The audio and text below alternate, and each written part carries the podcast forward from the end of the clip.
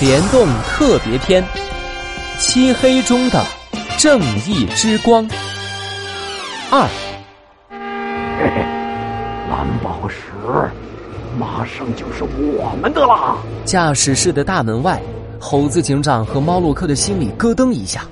猴子警长，用这个吧。猫洛克递过来一张魔术纸牌，他转过手腕，魔术纸牌的正面居然是一面用纸做的镜子。猴子警长马上就明白了猫洛克的意思，他将纸牌进行折叠，小心地穿过了大门的裂缝处。通过镜面反射，猴子警长终于看到了驾驶室里面的场景。只见犀牛兄弟正抓着山羊驾驶员，喂，山羊驾驶员，快说，保险箱的密码是多少？犀牛大哥，我真的不知道啊，面，我只是个开火车的面。说不说？说不说？犀牛大哥敲得山羊驾驶员满头包。哎，面，说不说？疼疼疼疼疼！我说了，我说了，密码是六六六面。犀牛大哥输入了密码，保险箱打开了。犀牛大哥拿起了传奇蓝宝石——海洋之心。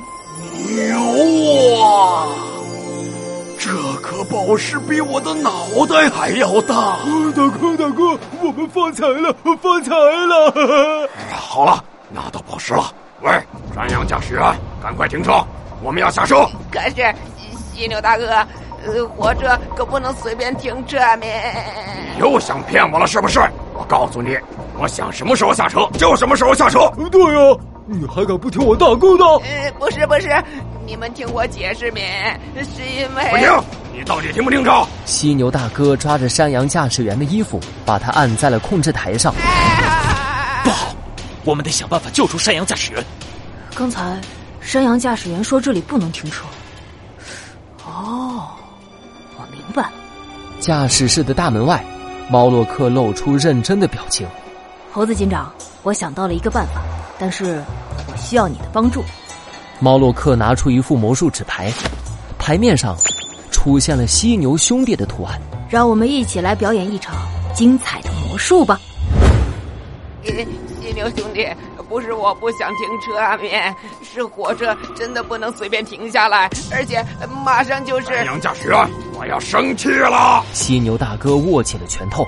就在这个时候，猫洛克闯进了驾驶室。山羊驾驶员，我是你预约的魔术师猫洛克。猫洛克站在门口，假装很吃惊的说道啊，呃，这两位是，嗯，你们也是来看我变魔术的吗？我属师，你叫的。：“犀牛大哥把蓝宝石藏在了身后。”他瞪着山羊驾驶员，怀疑的问道哎，对对啊，因为这条路就是笔直往前开的面，在驾驶室实在太无聊了面，我我我就预约了一位嗯魔术师。可是他是怎么进来的？哎呀，笨蛋，你又忘记锁门了，对不对？啊，奇怪，我我记得我锁了呀。哎，哎大哥，那那他现在看到我们了，这可怎么办啊？不能让他发现我们拿了蓝宝石。你让他变个魔术，我趁机靠近他，把他也抓起来。啊，好。喂，那你变一个魔术来看看。乐意为您表演。：“猫洛克拿出魔术纸牌，在手中熟练的舞动起来。我需要两名观众来帮我一个忙。嗯，那就犀牛二弟还有山羊驾驶员吧。我需要你们一人拿一张牌。”猫洛克的手腕快速抖动，两张魔术纸牌一下子飞了出去，落到了犀牛二弟和山羊驾驶员的手上。请确认一下你们的魔术纸牌上面的图案，把它展示出来。嗯、上面有一个三角形。我我的是正方形面，二弟拿着三角形，山羊驾驶员拿着正方形，这是在做什么？哼，管他呢！